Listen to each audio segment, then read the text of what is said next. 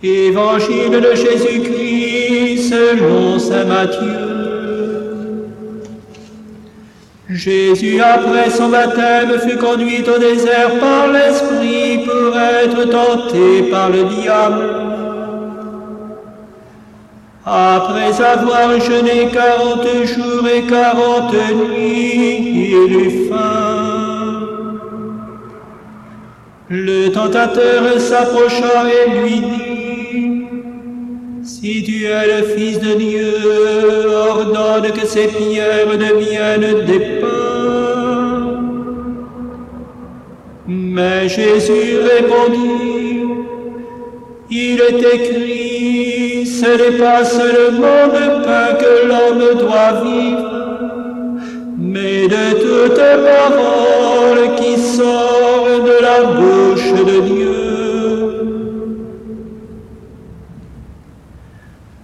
Alors le démon l'appelle à la ville sainte à Jérusalem, le place au sommet du temple et lui dit, Si tu es le Fils de Dieu, jette-toi en bas, car il est écrit, il donnera pour toi des ordres à ses anges et ils te porteront sur leurs mains, de peur que ton pied ne heurte une pierre. Jésus lui déclara, Il est encore écrit, tu ne mettras pas à l'épreuve le Seigneur ton Dieu.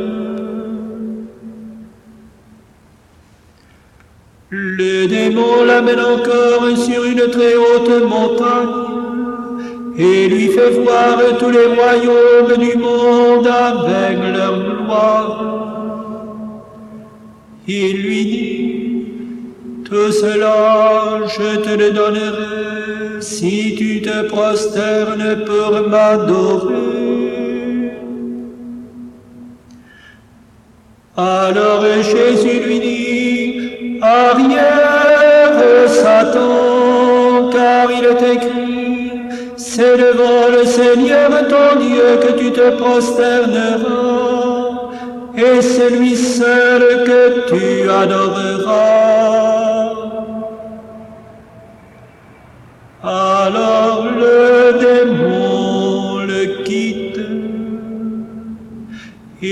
Voici que des anges s'approchèrent de lui, et ils le servèrent.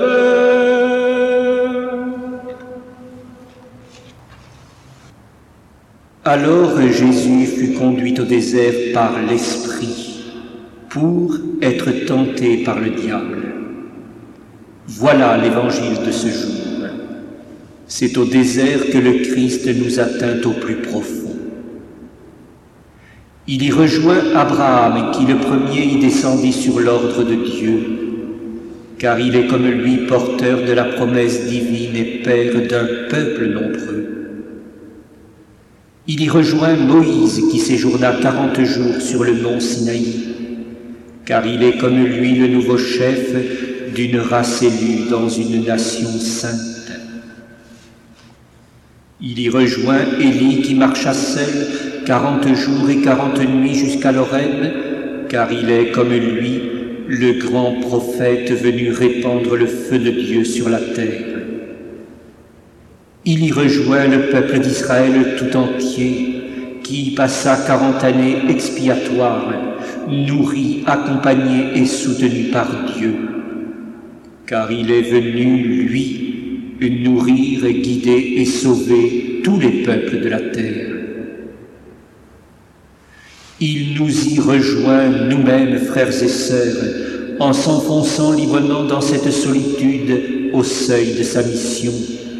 Oui, aujourd'hui, le Christ se fait infiniment proche de l'homme en pénétrant dans le monde le plus secret de ses fatigues, de son isolement, de son humiliation.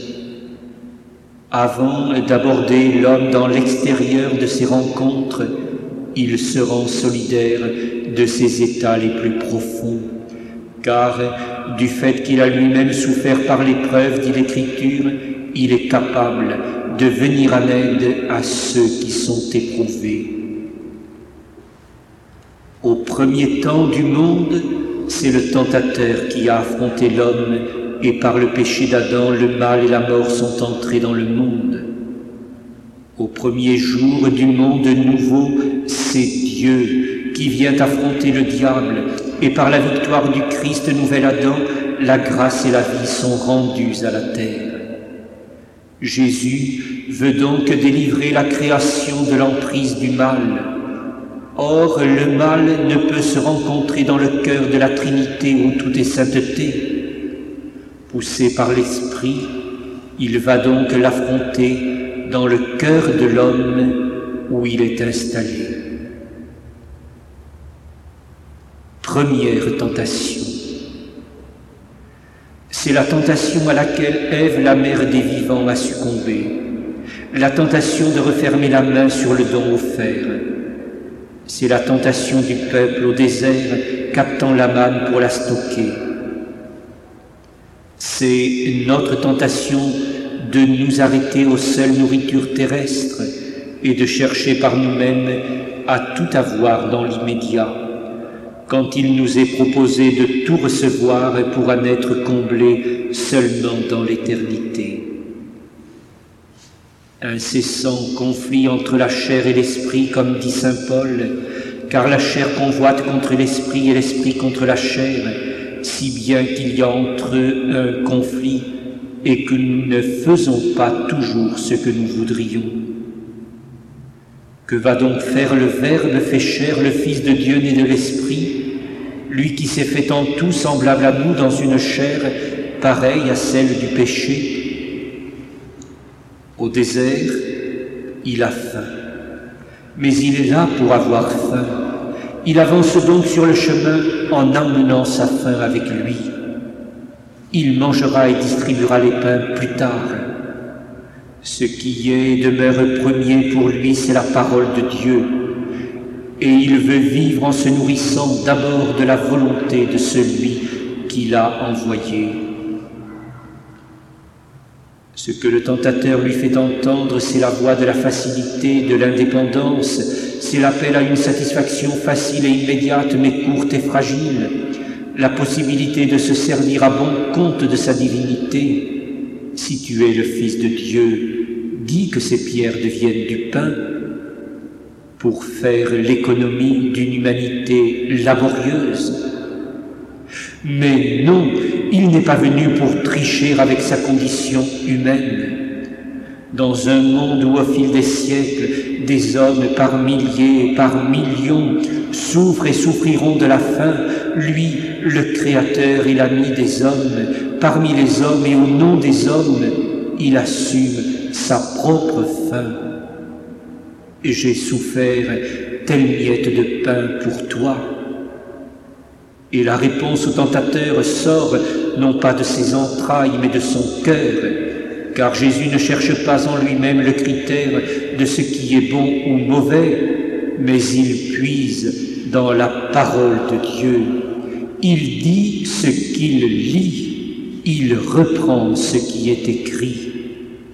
C'est dans l'écriture, pour nous aussi, que réside la source de tout discernement. L'homme voudrait du pain pour sa bouche. De la bouche de Dieu sort la parole de vie qui est nourriture éternelle. Nous ne vivons vraiment qu'éclairés, conduits et alimentés par la parole de Dieu nous pouvons alors recevoir aussi dans nos mains le pain que chaque jour nous donne sa main. C'est la grande leçon de cette première victoire au désert.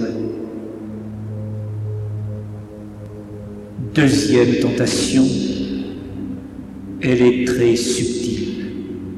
Puisque Jésus maîtrise à l'évidence toutes les tendances de sa chair mortelle, peut-être va-t-il s'imaginer avoir quelques droits sur le Seigneur.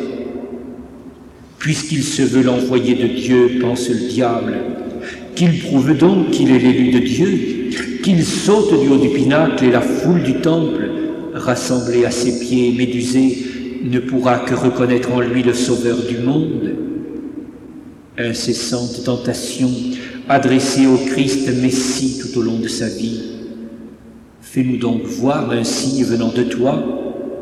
Et toi, toi qui veux sauver le monde, descends maintenant de la croix.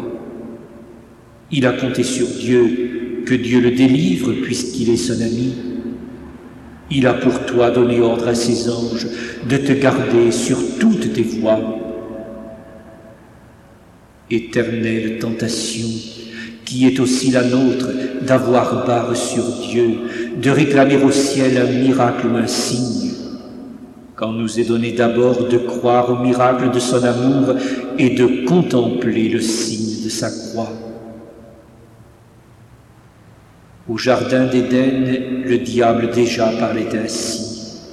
Alors vos yeux s'ouvriront et vous serez comme des dieux. Dans sa traversée du désert à Massa et Mériba, le peuple murmurait lui aussi contre Dieu en revendiquant des prodiges venant du ciel. Incessante tentation en nos vies de mettre Dieu au service de nos idées, voire de nos caprices. Que va donc faire le Christ?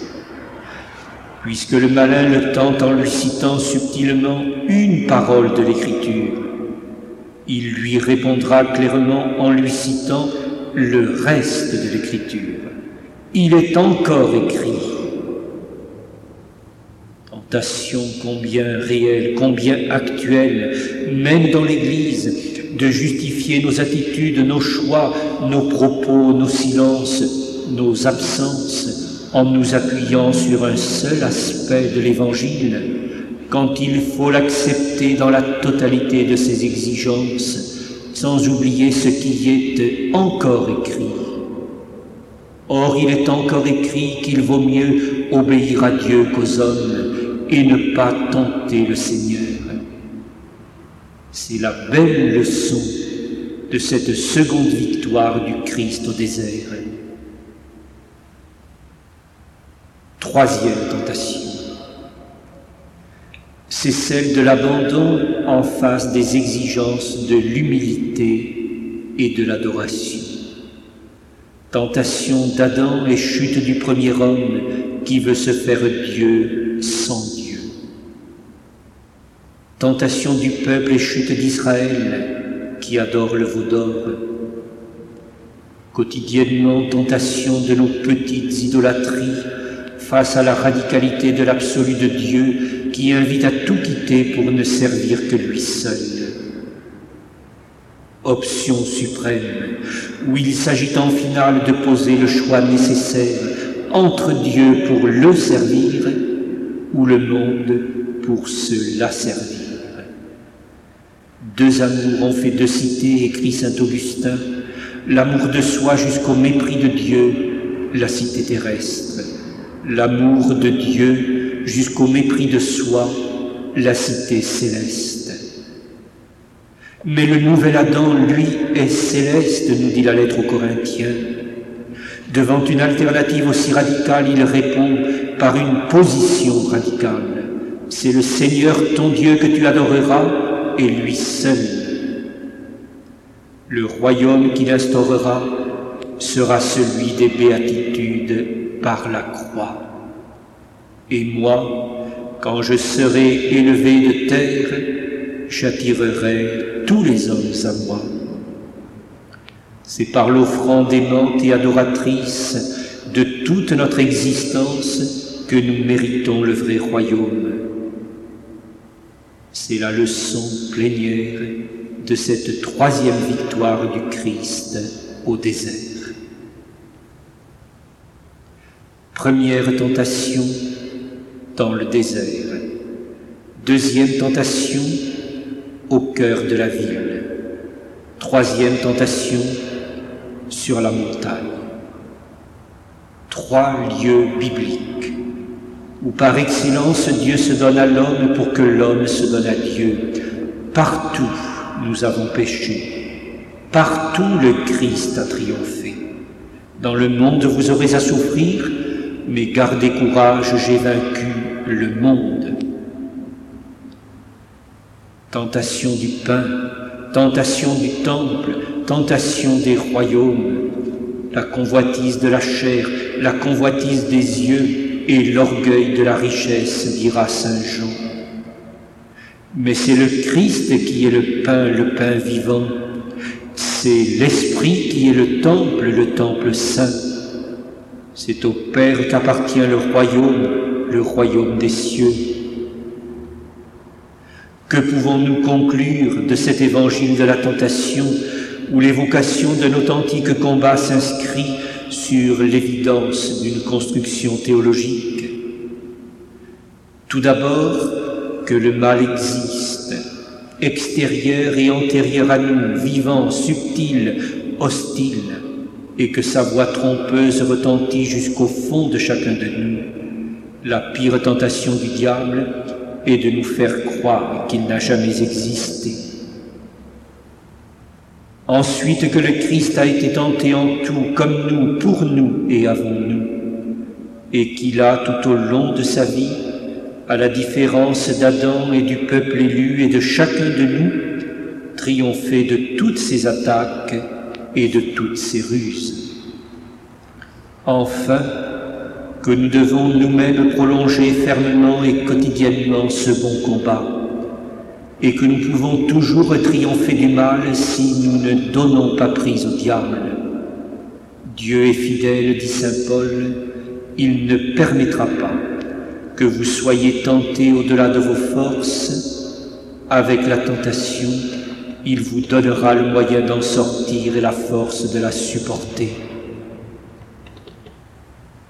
Vis-à-vis de nous-mêmes, la tentation du pain, mais le salut n'est pas dans les nourritures terrestres. Vis-à-vis des autres, tentation du pinacle, mais seule la croix peut nous sauver vis-à-vis de Dieu, tentation de l'idolâtrie, mais seuls comptent les adorateurs en esprit et en vérité. Frères et sœurs, en ce temps de grâce du carême, la chrétienté tout entière s'est mise en marche. Le voici maintenant le jour favorable, le voici maintenant le jour du salut. Voici que nous montons à Jérusalem, le Christ est devant, ne craignons pas le diable, la victoire qui a vaincu le monde, c'est notre foi. Si nous vivons d'abord de la parole de Dieu, si nous ne tentons pas le Seigneur, si nous n'adorons et ne servons que lui seul, les anges aussi vont venir jusqu'à nous pour, avec nous, le louer et le servir et nous goûterons le pain des anges en chantant dans le temple saint, comme en cette Eucharistie, l'éternel amour du Père.